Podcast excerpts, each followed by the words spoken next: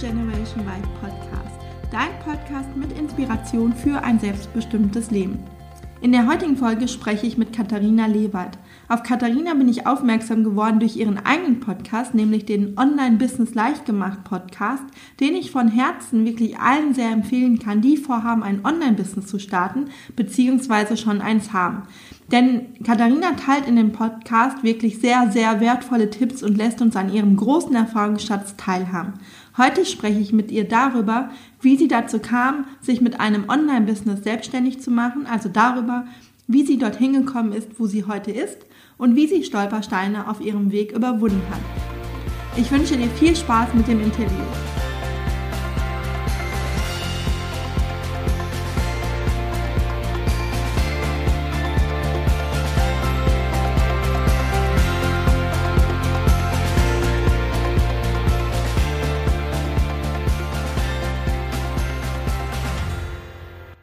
Katharina, schön, dass du da bist im Generation Vibe Podcast. Ich freue mich sehr, dass wir heute ähm, zusammen sprechen und ja, herzlich willkommen. Ja, vielen Dank, dass ich da sein darf bei euch. ähm, magst du den Hörern dich einmal zunächst vorstellen und kurz erzählen, wer du bist? Ja, gerne. Also mein Name ist Katharina Lewald. Ähm, ich betreibe ein Online-Business seit über vier Jahren schon mittlerweile wo ich ähm, Coaches, Trainern, Beratern und anderen Experten helfe, ja, eigentlich ein Online-Business mit digitalen Produkten wie zum Beispiel Online-Kursen, Mitgliederbereichen, Online-Coaching äh, aufzubauen. Und ich wohne in Potsdam, meine Wahlheimat sozusagen, arbeite sowohl aus dem Homeoffice heraus als auch jetzt mittlerweile aus dem Coworking Space, weil ich jetzt seit Anfang Januar einen festen Mitarbeiter habe, der dann eben, mhm. äh, ja, wo wir dann eben auch zusammen im Coworking Space arbeiten und im Moment ähm, arbeite ich mal im Homeoffice und mal im Coworking äh, Space mit ihm zusammen und ähm, ja, das ist ganz ganz flexibel sozusagen. Ja, du machst das jetzt seit vier Jahren. Ähm, wie bist du da hingekommen? Was hast du vorher gemacht? Ja, was habe ich vorher gemacht? Also ich habe erst eine Ausbildung gemacht, dann habe ich studiert und danach hatte ich dann äh, einen Angestelltenjob, ähm, wo ich, ja, das nannte sich Kommunikationsmanagerin. Das war aber auch ein sehr flexibler Job, weil mein ähm, Chef sozusagen auch äh, im Ausland äh, saß und ich habe mhm. den auch vorher nie getroffen oder so. Und ich habe aus dem Homeoffice auch damals gearbeitet. Ähm, okay. Das habe ich ungefähr acht Monate gemacht und das war aber so ein Start-up, wo ich tatsächlich auch die einzige Angestellte war und dann haben die beiden Gründer sich irgendwie auseinander gestritten oder keine Ahnung, irgendwie gab es da Clinch. Und ja, dann war das halt auch nach acht Monaten dann wieder vorbei. Und dann habe ich halt gedacht, okay, was machst du jetzt? Beziehungsweise ich habe davor natürlich auch schon drüber nachgedacht, weil man weiß ja, dass die Startup-Welt oft unstet ist ne? und mhm. man jetzt nicht damit rechnen kann, dass man jahrelang da bleibt. Vor allen Dingen, wenn das Startup halt in einer sehr, sehr, sehr frühen Phase noch ist. Ja. Ähm, ja, und dann habe ich eigentlich direkt äh, von, von, nachdem ich die Kündigung bekommen habe, ähm, angefangen, mich selbstständig zu machen, wobei ich mir davor auch meinen Blog schon aufgebaut hatte. Also der existierte schon seit ein paar Monaten. Ähm, und ja, dann habe ich halt beschlossen, ich springe jetzt ins kalte Wasser und äh, mache mich jetzt selbstständig. Mhm. Ähm, du hast gerade erzählt, aber der Job, der war ähm, eigentlich überwiegend im Homeoffice. Das heißt, so dieser klassischen 9-to-5-Job, wo man jeden Morgen in das gleiche Büro fährt, das kennst du gar nicht, oder? Also ich würde nicht sagen, dass ich das nicht kenne, weil ich während meines Studiums eigentlich immer auch als studentische Hilfskraft okay. gearbeitet habe und ich habe äh, mehrere Jahre als studentische Hilfskraft im Zentrum für zeithistorische Forschung in Potsdam gearbeitet. Das waren mhm. immerhin 19 Stunden pro Woche, also eigentlich ein Teilzeitjob. Und das neben dem Studium war auch gar nicht so einfach, aber da bin ich doch recht häufig hingegangen. Nicht jeden Tag, aber doch recht häufig. Und von daher kenne ich es schon auch ein bisschen. Ähm, ja. Aber so in so einem klassischen Vollzeit-Angestellten-Job in der Form, wie du es beschreibst, war ich nie. Das stimmt. Okay. Mhm. Ja, lass uns mal zurückgehen. Du hast gerade gesagt, der, dein Job endete dann nach acht Monaten und du bist dann in die Selbstständigkeit. Das heißt, es war jetzt aber ja nicht lang geplant, wahrscheinlich. Das war dann eher so relativ spontan.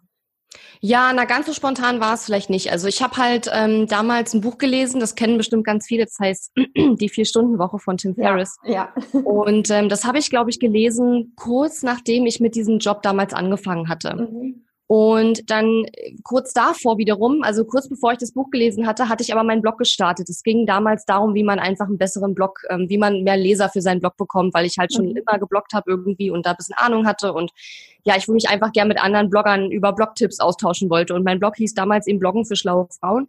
Und kurz nachdem ich den gestartet hatte, habe ich dann eben dieses Buch gelesen. Und als ich dann schon gemerkt habe, also dieser Job, das ist irgendwie nicht, wie ich mir das vorgestellt habe. Und ähm, ich glaube, ich werde in so einem Angestelltenjob auch nicht glücklich werden. Da kam dann schon durchaus langsam die Idee, dass ich mich selbstständig mache. Und als ich das Buch gelesen hatte, dachte ich dann schon in Richtung Online-Kurse, Online-Business, das hört sich ganz cool an und das ähm, klingt ganz, ja, ganz flexibel und ganz spannend. Aber ich habe tatsächlich schon, als dann die Kündigung kam, mich nochmal beworben und auch noch ein paar Bewerbungsgespräche gemacht, weil ich doch natürlich auch Schiss hatte, weil ich hatte mhm. keine Kunden, ich hatte keine Ersparnisse, ich hatte eigentlich wirklich gar nichts. Und ähm, der Arbeitgeber, wo ich damals beschäftigt war, hat dann auch noch mir die letzten Löhne sozusagen bis heute nicht gezahlt. Ähm, aber gut, das ist für mich abgeschlossen. Aber es war wirklich finanziell auch jetzt nicht so, dass ich gesagt habe, auch ich überlege jetzt mal ein paar Monate, was ich mache, sondern ich muss mhm. schon irgendwie was suchen.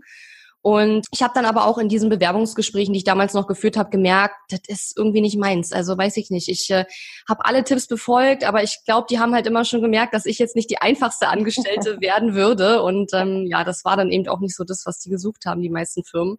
Mhm. Und auch einige Erlebnisse, die ich dort hatte ähm, bei den Gesprächen, haben dann auch dazu geführt, dass ich gesagt habe, nee, also wenn ich jetzt schon merke, da ist so ein krasser Widerstand in mir, dann werde ich eh keinen Job finden, ja. ja. Und deswegen habe ich dann gesagt, ich, äh, ich mache das jetzt und ich versuche jetzt aus meinem Blog, der seit, also der zu dem Zeitpunkt dann auch schon ein paar Leser hatte, nicht viele, aber ein paar.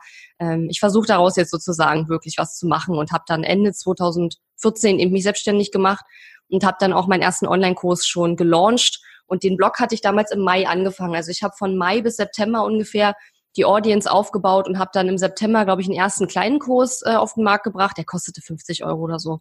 Und dann Ende des äh, Jahres 2014 habe ich dann meinen ersten größeren Kurs ähm, gelauncht. Ähm, da ging es eben auch ums Bloggen. Mhm. Und der kostete damals 200 Euro, glaube ich. Ja. Und du hast jetzt gerade gesagt, in den Vorstellungsgesprächen hast du eigentlich schon direkt gemerkt, es passte nicht. Kannst du das irgendwie ähm, ein Beispiel uns nennen oder irgendwas greifbar machen? Also ich kann mich halt noch auf jeden Fall an ein Gespräch erinnern. Ähm, das war ganz, ganz komisch, weil ich kam dahin und die hatten mich eingeladen, klar. Und ähm, ich weiß noch, dass der, der mich interviewt hat, der hat im Grunde genommen mich gar nicht wirklich interviewt, sondern der hat die ganze Zeit nur gesagt, was ich alles nicht kann, was ich für den Job aber irgendwie brauche. Und ich habe dann irgendwann am Ende tatsächlich gesagt, ich sag, Herr so und so, warum haben Sie mich eigentlich eingeladen? Weil Sie erzählen mir jetzt hier seit einer halben Stunde, warum Sie mich eigentlich nicht einstellen wollen und warum ich Ihrer Meinung nach nicht die Qualifikation mitbringe. Mhm. Und dann hat er mir gesagt, dass irgendwie sein Vorgesetzter oder wie auch immer wohl der Meinung war, er sollte mich einladen. Und da habe ich dann so gedacht, ey, was ist denn das hier für eine, hä? Weißt du? Also ja. ich habe gedacht, was ist das denn für ein, wie, wie, wie gemein das auch gegenüber der Person ist, die eingeladen wird, ja, das eine. Und zum anderen auch, ähm, dass sie sich da untereinander anscheinend nicht wirklich grün sind und nicht wissen, was da überhaupt gefordert ist und wer da was macht. Und ich mhm. habe gedacht, nee, also ich möchte möchte sowas nicht, ja. Und ähm, auch mit dem Angestelltenjob, den ich damals hatte, ich hatte extrem viele Freiheiten, aber dennoch ähm, hatte ich im Grunde genommen einen Chef, der mir immer irgendwelche Visionärsbröckchen hingeworfen hat und daraus ja. sollte ich dann halt was machen. Und ähm, das ist schon extrem schwer, vor allen Dingen, wenn man vorher noch nie einen richtigen äh, Angestelltenjob hatte. Ich hatte natürlich auch noch nicht so viel Erfahrung. Mhm. Und ähm, ich habe mich dann halt irgendwann gefragt, warum soll ich für wenig Geld damals ähm, den Traum von jemand anders aufbauen. Ja. Warum soll ich mich für jemand anders aufbrauchen? Dann kann ich ja auch mich für mich selbst lieber aufbrauchen und sozusagen nach meinen eigenen Vorstellungen ähm, mir was aufbauen. Und das habe ich dann eben auch ähm, angefangen, ja. Mhm. Ja, total spannend. Vor allem, weil du ja auch selber gesagt hast, du bist eigentlich ähm, so aus einer Situation herausgekommen, wo du jetzt nicht unbedingt ganz viel Ersparnis da hattest, wo du jetzt erstmal dachtest, okay, ich kann das jetzt erstmal ausprobieren. Ja. Wie hast du denn den Mut dafür gefunden? Weil das, ähm, das höre ich jetzt immer wieder von meinen Klienten auch, dass alle sagen, ja, ich würde ja gerne was anderes machen, aber ähm, die Sicherheit und das Gehalt, darauf jetzt zu verzichten und mhm. ähm, dass sie sich dann nicht trauen. Ehrlich gesagt, ich glaube, das war zumindest bei mir keine Frage des Mutes, das war eine Frage des Leidensdrucks. Okay. Weil wenn du so unglücklich bist mit deiner Situation, ähm, dass du sagst, ich muss was anderes machen, es geht einfach so nicht weiter, und du auf der anderen Seite aber siehst, ähm, diese Vision hast, was könnte, was könnte halt daraus werden, wenn du anfängst und deinen Schatten überspringst, ähm, ich glaube, dann ist es gar keine so schwere Entscheidung. Man muss allerdings dazu sagen, dass ich natürlich ähm, keine Kinder habe. Ich hatte zu dem Zeitpunkt bis auf den BAföG-Kredit hatte ich auch keine Kredite, habe ich auch jetzt nicht. Also ich bin komplett schuldenfrei mittlerweile. Damals hatte ich so einen kleinen BAföG-Kredit noch abzuzahlen. Aber ähm, ich war jetzt auch finanziell nicht so abhängig, wie das ja bei einigen Leuten ist, die sagen, Mensch, ich habe noch Kinder, ich habe ein Haus, ich habe einen Kredit ja. und bla bla bla. Ja. Und ich würde jetzt auch nicht unbedingt jedem empfehlen, in der Situation genauso zu handeln wie ich. Ich denke, das muss jeder selber wissen. Und ich halte gar nichts davon von Leuten, die überall rum erzählen, ja, mach das und äh, scheiß auf alles und mach es einfach, weil mhm. das, glaube ich, ist nicht so einfach und ist auch ein blöder Rat, sondern man muss seine Situation schon gut abwägen. Für mich war es damals die richtige Situation und der richtige Zeitpunkt definitiv. Aber es war schon auch so, dass dadurch, dass ich jetzt nicht groß Ersparnisse hatte oder so, ich musste mir natürlich auch wirklich in den Hintern treten selber und musste auch zusehen, wo ich Geld herbekomme, weil ich auch kein Arbeitslosengeld, kein Hartz IV, nichts bekommen habe. Und ähm, ich schon mal gar nicht wollte, dass mein Partner irgendwie jetzt finanziell für mich aufkommen muss, weil ich das nicht auf die Reihe kriege, selbst für mich zu sorgen. Ähm, das war nie sozusagen mein Ziel oder mein, das, das kommt in meiner Welt nicht vor dass eine mhm. Frau nicht für sich selbst finanziell sorgen kann. Und ähm, deswegen habe ich dann auch zugesehen, dass es schnell klappt.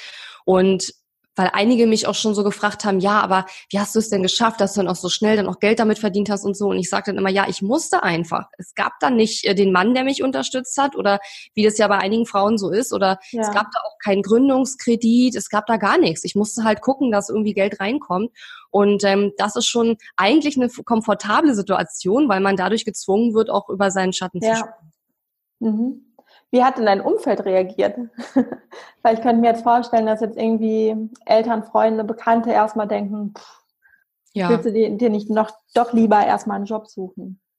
Nee, also eigentlich gar nicht, weil also meine Eltern sind beide Lehrer und man würde ja denken, dass jemand in so einem vermeintlich, also mhm. also was heißt vermeintlich Lehrer ist schon immer noch ein sehr sicherer Job, aber wirklich ein nicht besonders toller Job, äh, meiner Meinung nach jedenfalls. Ähm, von dem, was ich so meine ganze Kindheit lang und so mitbekommen habe, ist es schon ein schwieriger Job und der auch immer schwieriger wird, glaube ich.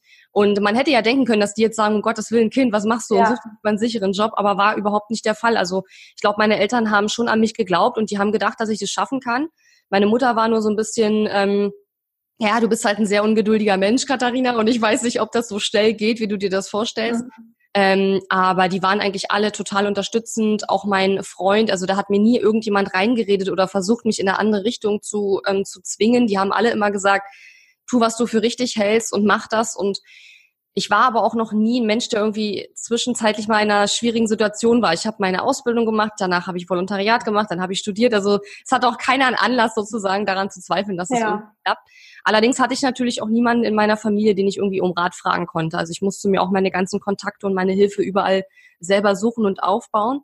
Und ich erinnere mich noch, dass das erste, was ich gemacht habe, war, ich habe mir eine Liste gemacht und da stand dann drauf, okay, als erstes rufst du alle Leute an, die du kennst, die selbstständig sind und fragst sie, was du jetzt machen sollst. also wie komme ich an Kunden, wie gehe ich ja. mit Situation XY um und so weiter. Und das habe ich dann auch gemacht. Das hat zwar nicht so viel gebracht, aber das war sozusagen eine der allerersten Sachen, die ich damals in meinem selbstständigen Dasein gemacht mhm. habe. Mhm.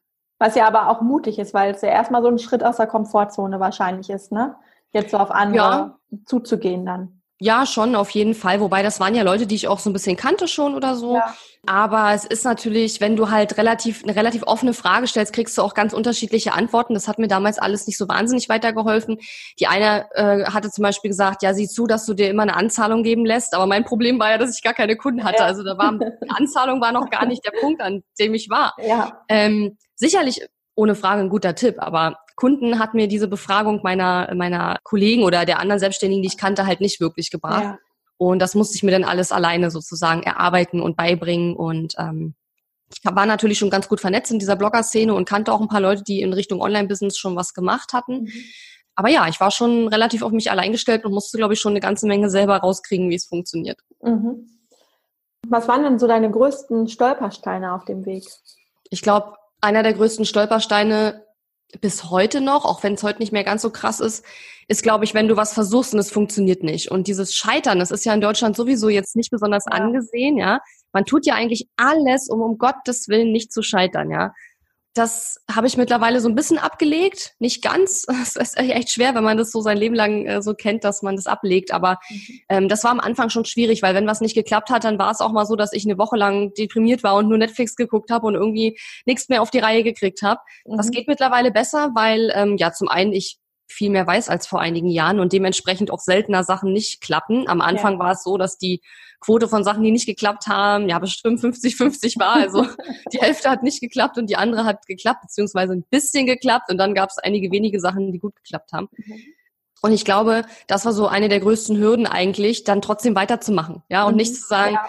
ach mein Gott, ich lasse es jetzt. Und ich weiß noch genau, ich war, glaube ich, ungefähr nach einem Jahr tatsächlich an einem Punkt, wo ich zumindestens drüber nachgedacht habe, mir nochmal äh, einen Nebenjob oder so zu suchen, mhm. um einfach ja das Geld reinzuholen, ja. weil das zu dem Zeitpunkt eben noch sehr, sehr unregelmäßig kam.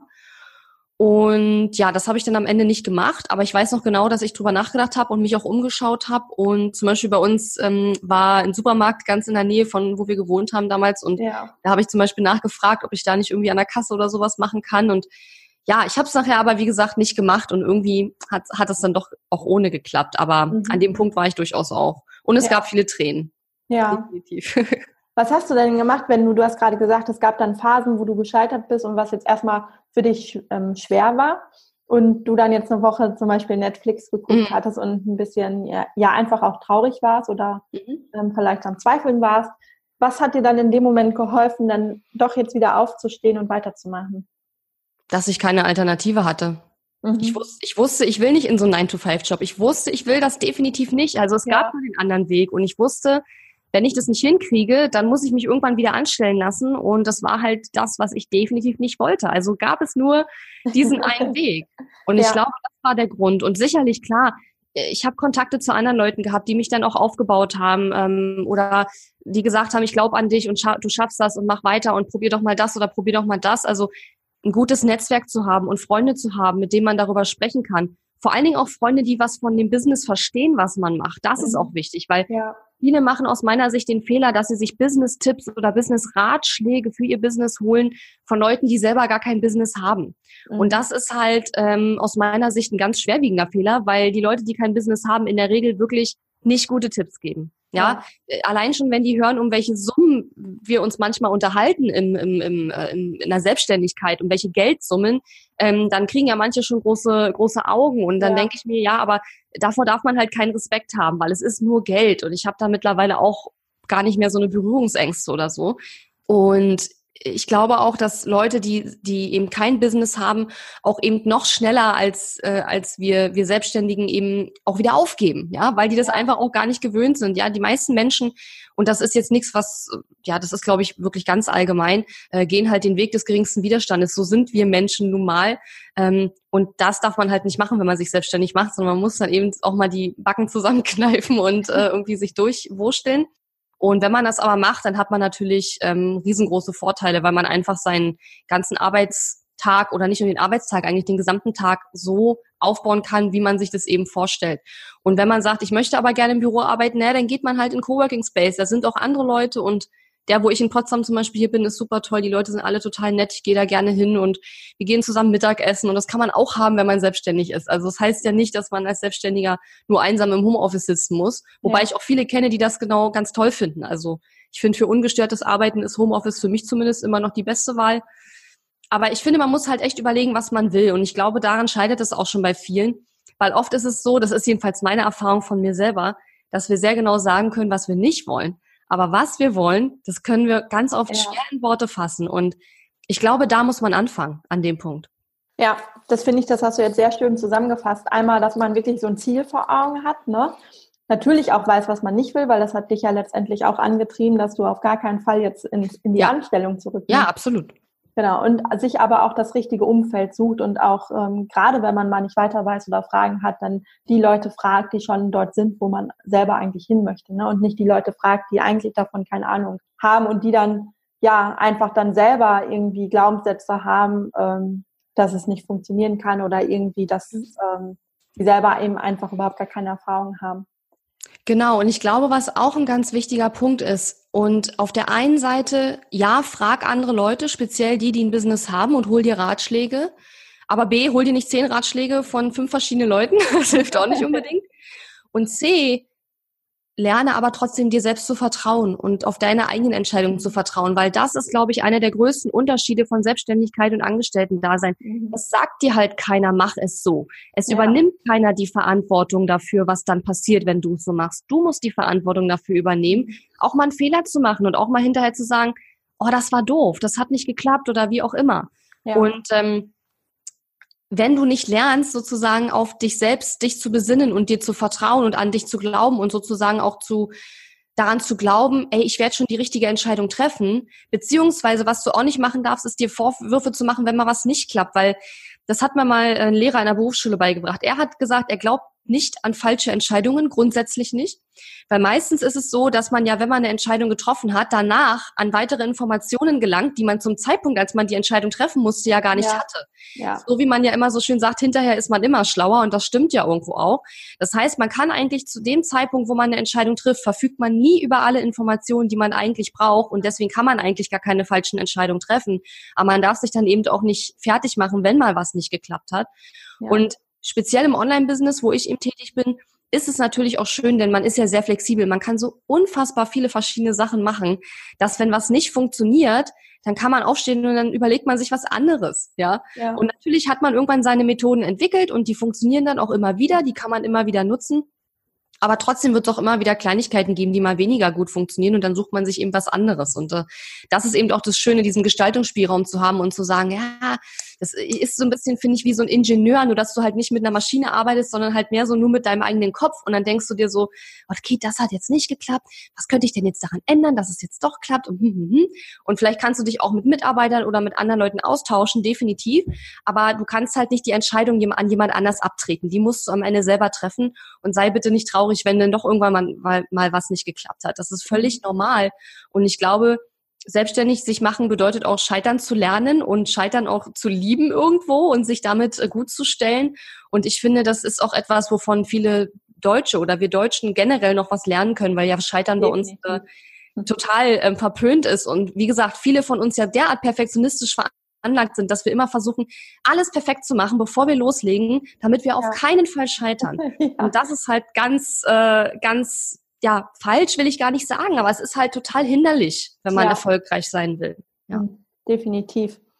Ähm, und vor allem ist es auch wichtig, überhaupt erstmal eine Entscheidung zu treffen, ne? Mhm. weil davor ähm, scheuen sich ja auch viele, die sind dann die ganze Zeit unentschlossen und solange man ja keine Entscheidung getroffen hat, ähm, ob man ja. jetzt Alternative A oder B nimmt, solange handelt mhm. man natürlich auch nicht. Ne? Und deswegen ist es ja. ja allein deshalb schon wichtig, da einfach, egal ob man hinterher sagt, naja, hätte ich doch lieber das andere genommen, aber das weiß man dann erst hinterher, Richtig. weil man dann eben schlauer ist. Und wichtig ist aber, dass man erstmal so in die Umsetzung kommt. Genau, und ich glaube, vor allen Dingen muss man sich auch sagen, es gibt nicht den perfekten Weg. Den gibt es einfach nicht. Da kannst du dein ganzes Leben lang nachsuchen. Es wird immer, egal welche Entscheidung du triffst, wird es Vor- und Nachteile geben von deiner Entscheidung.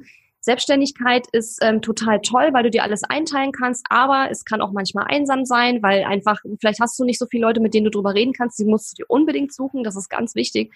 Aber es kann auch, es kann auch, es ist manchmal anstrengend, weil du immer alles alleine entscheiden musst und ähm, ja, keiner dir das abnimmt. Ich meine, irgendwann hast du vielleicht Angestellte, die dann bestimmte Entscheidungen auch treffen, das ist natürlich auch gut, aber die meisten von uns kommen ja nicht so schnell an diesen Punkt oder wollen es vielleicht auch gar nicht, was auch völlig in Ordnung ist. Mhm. Und ich glaube, man muss sich einfach klar darüber sein, egal wie man es macht, den perfekten Weg gibt es nicht. Und man kann zum Beispiel auch sagen, ich mache mich äh, nebenberuflich selbstständig und fange erstmal klein an, um erstmal zu schauen, ist das überhaupt was für mich? Macht mir das überhaupt Spaß? Weil mhm. ich glaube, viele zeichnen auch so ein völlig utopisches und, und überpositives Bild von der Selbstständigkeit, ja. Das ist auch Blödsinn, ja. Es ist ja. halt, es hat auch seine Ecken und Kanten. Es ist geil, ohne Frage. Und ich glaube, es gibt auch Menschen, die sind dafür gemacht und Menschen, die eben nicht dafür gemacht sind. Das ist aber auch nicht schlimm. Ich glaube auch nicht, dass es für jeden was ist. Es gibt ja viele, die genau das behaupten und dadurch auch einen Haufen Geld verdienen, weil sie vielen, vielen Menschen sagen, du kannst das und jeder kann das und so. Ich glaube nicht, dass es jeder kann. Das erfordert so derart viele verschiedene Skills und Fähigkeiten, denen du gut sein musst oder die du entwickeln musst. Man muss nicht alles ja. von Anfang an können. Das kann, konnte ich ja auch nicht. Aber du musst halt bereit sein, ganz viel zu lernen und dich weiterzuentwickeln. Und das sind einfach viele Menschen nicht. Und es ist auch okay, wenn man das nicht möchte oder das eben nicht ist. Bloß da muss man auch ehrlich zu sich sein, wenn man das feststellt. Und ich glaube, deswegen ist es ganz gut, wenn man einfach mal, ja, vielleicht nebenberuflich selbstständig anfängt und einfach erstmal schaut, macht mir das Spaß, habe ich da Bock drauf, kann ich damit leben, wenn mal was nicht klappt, kann ich damit umgehen oder kann ich es lernen, damit umzugehen? Ja. Denn ich habe das auch gelernt über die Zeit. Ne? Also aus einer Woche Netflix ist jetzt mal fünf Minuten, über, in, denen, der ich mich ärgere geworden oder vielleicht auch mal zehn und danach ist wieder gut. Ja, also man lernt das ja auch mit der Zeit und deswegen ist dranbleiben eben so wichtig. Ja, keiner wird über Nacht reich, auch wenn einige Leute da draußen das ja suggerieren. Ja. Und deswegen erzähle ich auch immer, wenn ich mich vorstelle, dass ich das jetzt schon seit vier Jahren mache, weil viele halt nur sehen, keine Ahnung, meine Umsätze und dass ich jetzt einen Mitarbeiter habe und so. Und das ist auch alles ganz toll. Ich bin auch stolz darauf. Aber es ist eben nicht über Nacht gekommen. Ich habe da dafür sehr viel gearbeitet mhm. und es ist eben, ich bin jetzt im fünften Jahr eigentlich schon, also ich mache es jetzt seit über vier Jahren und deswegen sage ich das auch immer, dass eben nicht der Eindruck entsteht, ich habe das, habe gestern angefangen und auf einmal ist mir das alles zugeflogen. Das ist es nicht. Ja. Und äh, man muss eben dranbleiben. Ganz, ganz wichtig. Also ohne das ähm, wird es garantiert nichts. Und ich glaube, daran scheitern eben auch viele, dass viele sich erhoffen, na, naja, in einem halben Jahr läuft das schon. Es kann natürlich total schnell gehen. Ich will da jetzt niemanden entmutigen. Es kann total schnell gehen. Es gibt diese Situationen, wo rucki irgendwas viral geht und schwuppdiwupp ähm, hat man einen riesen Audience und hat viele Kunden und so weiter. Aber die Wahrscheinlichkeit, dass es passiert, ist relativ gering. Und man muss einfach so eine Leidenschaft haben für das, wo, womit man sich selbstständig macht, dass man auch langfristig das durchhalten kann und dranbleiben kann. Und deswegen würde ich auch nicht empfehlen, sich mit was selbstständig zu machen, wo man sagt, ich glaube, damit kann ich viel Geld verdienen. Das ist langfristig nicht die beste Methode, weil wenn man keine Leidenschaft dafür hat, dann brennt dieses Feuer irgendwann einfach nicht mehr. Und dann hat man einfach keinen Antrieb mehr, da weiterzumachen, ja. Mhm. Ähm, weil Geld ist nicht alles. Am Anfang schon, weil man ja seine Rechnung bezahlen muss und erstmal in trockenen Tüchern irgendwie sein muss. Aber es wird immer weniger interessant, ehrlich gesagt, ja. ähm, weil ja, man hat irgendwann, man hat irgendwann gut für sich gesorgt, sag ich mal, und für seine Familie. Und da muss man eben andere Gründe finden, warum man es macht. Und wenn man dann ja. keine Leidenschaft hat für sein Thema und das nur gemacht hat, weil alle sagen, es bringt ganz viel Geld, dann ähm, ja, steht man, glaube ich, echt blöd da. Ja, dann ist es so wenig. Ja. Genau. Ich spule mir noch mal ein paar Jahre zurück, als du noch zur Schule gegangen bist. Ja. ähm, war für dich dann immer klar, was du machen möchtest? Mm, -mm. Nee, gar also, nicht. Also. Oder hattest du so eine Zeit, wo du dachtest, du weißt gar nicht eigentlich, wie es nach dem Abi weitergehen soll, was du studieren sollst, welche Ausbildung du machen sollst? Nee, das hatte ich nicht. Also ich war schon immer eine große Leseratte und ich habe Bücher geliebt und deswegen wollte ich gerne äh, eine Ausbildung im Verlag machen. Das war allerdings, davor allerdings wollte ich Journalistin werden. Mhm. Und da habe ich äh, allerdings ein Praktikum gemacht in der Schule, damals äh, in der Lokalredaktion bei uns auf dem Dorf fast. Also war eine Stadt, aber das ist eigentlich ein Dorf verglichen mit Potsdam und Berlin und so. ähm, und das hat mir diese, das ausgetrieben, weil ich wusste, also ich wusste zwar, du wirst ja nicht immer in der Lokalredaktion wahrscheinlich sitzen, ähm, aber da, ich wusste, da, ich glaube, das ist nicht mein Ding. Also ich habe das gemacht, ich habe gedacht, ich glaube, das ist nicht das, was ich mir vorgestellt habe. So, man denkt ja dann so an Aaron Brockovich und so diese ganzen ja. Geschichten, aber das war definitiv nicht Aaron Brockovich. ähm, das war ja so Klaus Müller auf der Vereinssitzung. Und ähm, ja, weiß nicht, da habe ich dann gemerkt, das ist es nicht. Und dann irgendwann habe ich gedacht, Mensch, so Verlag und Verlagskauffrau hieß es ja früher noch. Mhm. Als ich es dann gelernt habe, hieß es schon Medienkauffrau für Digital- und Printmedien.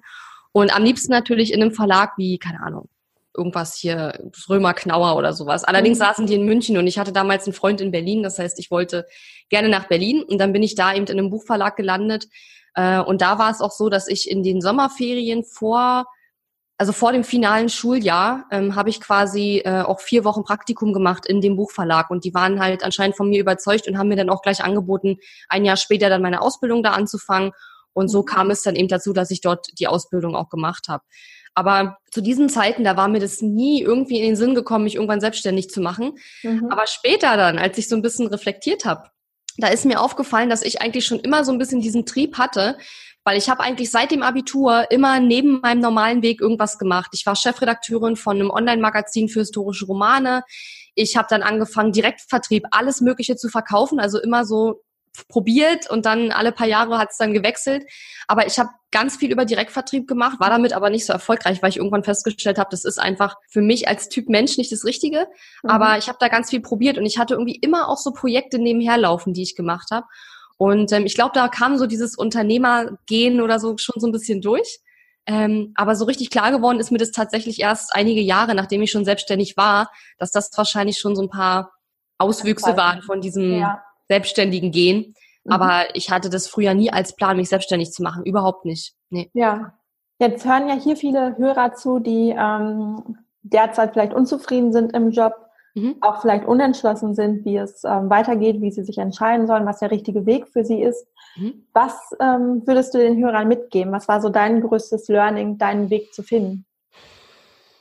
Also ich würde halt tatsächlich ähm, erstmal schauen, wie kann ich die Situation relativ schnell verbessern, in der ich jetzt stecke. Und es muss ja nicht immer gleich ein Jobwechsel sein. Es muss ja nicht immer gleich sein, ich mache mich selbstständig. Man kann ja auch sagen, vielleicht reicht einfach mal mit dem Chef zu reden und dem mal zu sagen, was mein Problem ist. Ja, vorausgesetzt mhm. natürlich, ich weiß, was mein Problem ist. Also ja. da muss man natürlich auch in sich gehen und mal horchen und mal schauen, Womit genau bin ich unzufrieden? Was fehlt mir denn eigentlich bei meiner Arbeit, warum ich unzufrieden bin?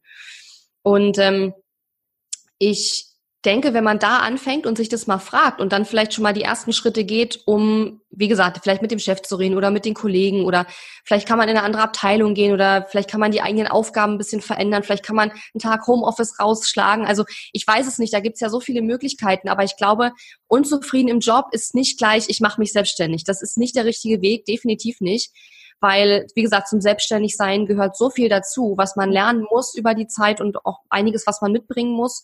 Und ähm, ich glaube, da kommt man vielleicht vom Regen in die Traufe, wenn man zu schnell diese Entscheidung fällt und sich nicht so richtig viel damit beschäftigt hat. Und bei mir war es ja auch so. Ich habe ja quasi den Blog damals noch während meines Angestellten-Daseins, äh, auch wenn es jetzt kein klassisches in dem Sinne war, ähm, aufgebaut und habe ja da schon gemerkt, dass mir das total Spaß macht, das Bloggen und so und ähm, dann mit Leuten Kontakt aufzunehmen und zu überlegen, was kann ich als nächstes für Themen machen. Also das war ja damals noch kein Business, das war ja nur Content Marketing, aber im Grunde war es Marketing und habe dann ganz viele Ideen gehabt und in den Direktvertrieben, wo ich vorher immer war, da war man auch immer total eingeschränkt, weil die oft sehr viele Vorgaben machen, was du halt darfst, wie du werben darfst und so und mhm. was du eben alles nicht darfst. Und das hat mich damals immer schon eingeschränkt, weil ich so viele Ideen hatte und das da gar nicht so umsetzen konnte. Und dann hatte ich endlich die Spielwiese, wo ich das umsetzen konnte. Und deswegen eben das, was ich vorhin schon gesagt habe, nicht überstürzt diese Entscheidung treffen und sagen, ich bin unzufrieden im Job, ich mache mich jetzt selbstständig, sondern erstmal fragen, bin ich grundsätzlich unzufrieden auch mit dem Angestellten-Dasein oder bin ich einfach nur unzufrieden mit bestimmten Spezifika okay. meiner aktuellen ja. Stelle? Und kann man das vielleicht auch sogar ohne Jobwechsel ändern oder sollte ich den Job wechseln, die Firma wechseln oder will ich wirklich was ganz komplett anderes als, Selbst äh, als ähm, Angestellter machen? Oder, und das ist dann eine der anderen Möglichkeiten, will ich mich selbstständig machen.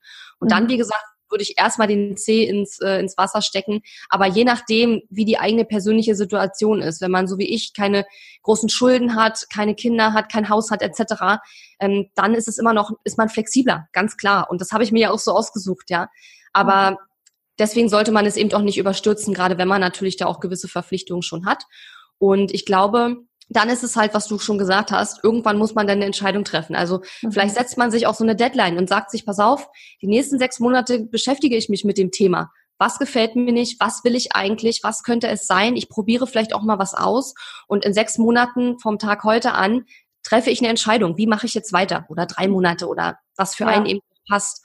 Ja. Und da muss man sich eben damit auch auseinandersetzen und das ist auch sicherlich nicht immer einfach. Das will ich gar nicht sagen, aber ähm, da kommt wieder das mit dem Leidensdruck ins Spiel. Wenn man wirklich unglücklich ist in seiner aktuellen Situation und nicht, ja, morgens nicht gerne aufsteht oder zur Arbeit geht oder so.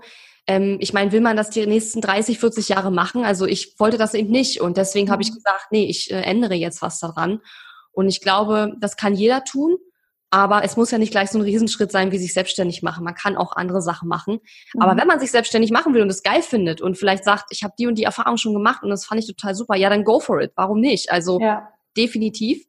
Und ähm, ja, für mich war es auf jeden Fall die richtige Entscheidung, auch wenn ich jetzt, wie gesagt, nicht pauschal jedem empfehle, das so zu machen, wie ich es gemacht habe, weil davon halte ich nichts, so eine Pauschalempfehlungen ja. zu auszusprechen. Ja, ich finde, das ist ein schönes Schlusswort. Mhm. Wir sind jetzt ja schon am Ende. Hast du vielleicht zum Schluss noch eine Buchempfehlung? Eine Buchempfehlung. Also ich würde tatsächlich das, die Vier-Stunden-Woche empfehlen. Mhm. Ähm, es wird da drin zwar alles etwas vereinfacht dargestellt, es ist nicht ganz so einfach, wie das Buch alles beschreibt. Aber ich glaube, also was das Buch damals in mir einfach geweckt hat, war den Blick dafür, was es eigentlich alles noch für Möglichkeiten gibt, die ich überhaupt nicht kannte und die mir nicht so mhm. klar waren. Und wenn man jetzt wirklich sagt, ich will mich selbstständig machen, vielleicht auch so in Richtung Online-Business irgendwas machen will, dann kann ich die Bücher von den Konta Grombergs empfehlen. Ähm, das eine heißt, ach, es liegt jetzt leider nicht mehr auf meinem Schreibtisch. Das eine heißt, glaube ich, ähm, Solopreneur und das andere heißt Smart Business Concepts, glaube ich. Also es sind deutsche Bücher.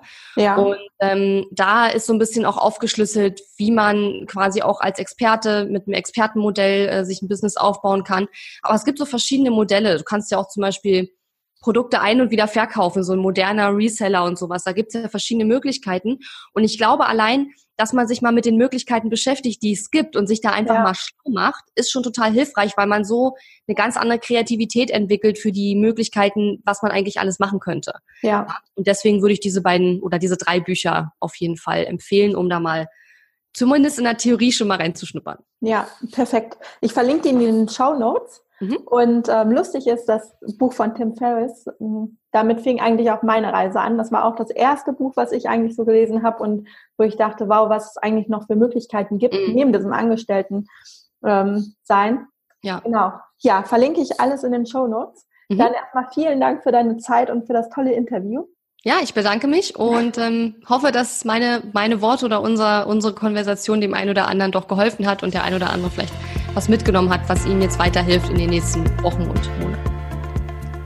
Ja, das war das Interview mit Katharina Lewald und ich hoffe, du konntest eine Menge für dich mitnehmen. Falls du mehr über Katharina und zu ihrem Angebot erfahren möchtest, findest du alles weitere auf ihrer Homepage www.katharina-lewald.de. Und was aus meiner Sicht eine sehr, sehr wichtige Erkenntnis war, ist, dass es nicht den einen Weg gibt oder das Geheimrezept für ein erfülltes Berufsleben. Wie Katharina gesagt hat, muss jeder seinen eigenen Weg finden und nicht für jeden ist die Selbstständigkeit etwas was, wie auch umgekehrt das Angestelltenverhältnis natürlich auch nicht für jeden gemacht ist. Welches Beschäftigungsverhältnis zu einem passt, muss jeder für sich selbst herausfinden. Und genau darauf gehen wir ja auch in der Academy ausführlich ein, weil das ein, ja, ein wirklich wichtiges Thema ist. Auf dem Weg zu einem erfüllten Berufsleben. Die Academy läuft ja gerade und heute startet für die Teilnehmer die sechste und somit letzte Woche. Die nächste Academy, so viel kann ich jetzt heute schon mal verraten, wird am Montag, den 1. April starten. Und falls du in der nächsten Runde mit dabei sein möchtest, kannst du dich gerne auf die Warteliste auf meiner Homepage www.julianerosier.de slash Academy eintragen. Du bekommst dann rechtzeitig Bescheid, sobald die Anmeldungen wieder geöffnet sind. Wenn dir die Folge gefallen hat, freue ich mich auch, wenn du meinen Podcast positiv bewertest und am besten 5 Sterne da lässt. Darüber freue ich mich wirklich sehr. Ansonsten wünsche ich dir jetzt eine tolle Woche und einen guten Start in den Tag. Bis zum nächsten Mal, deine Juliane.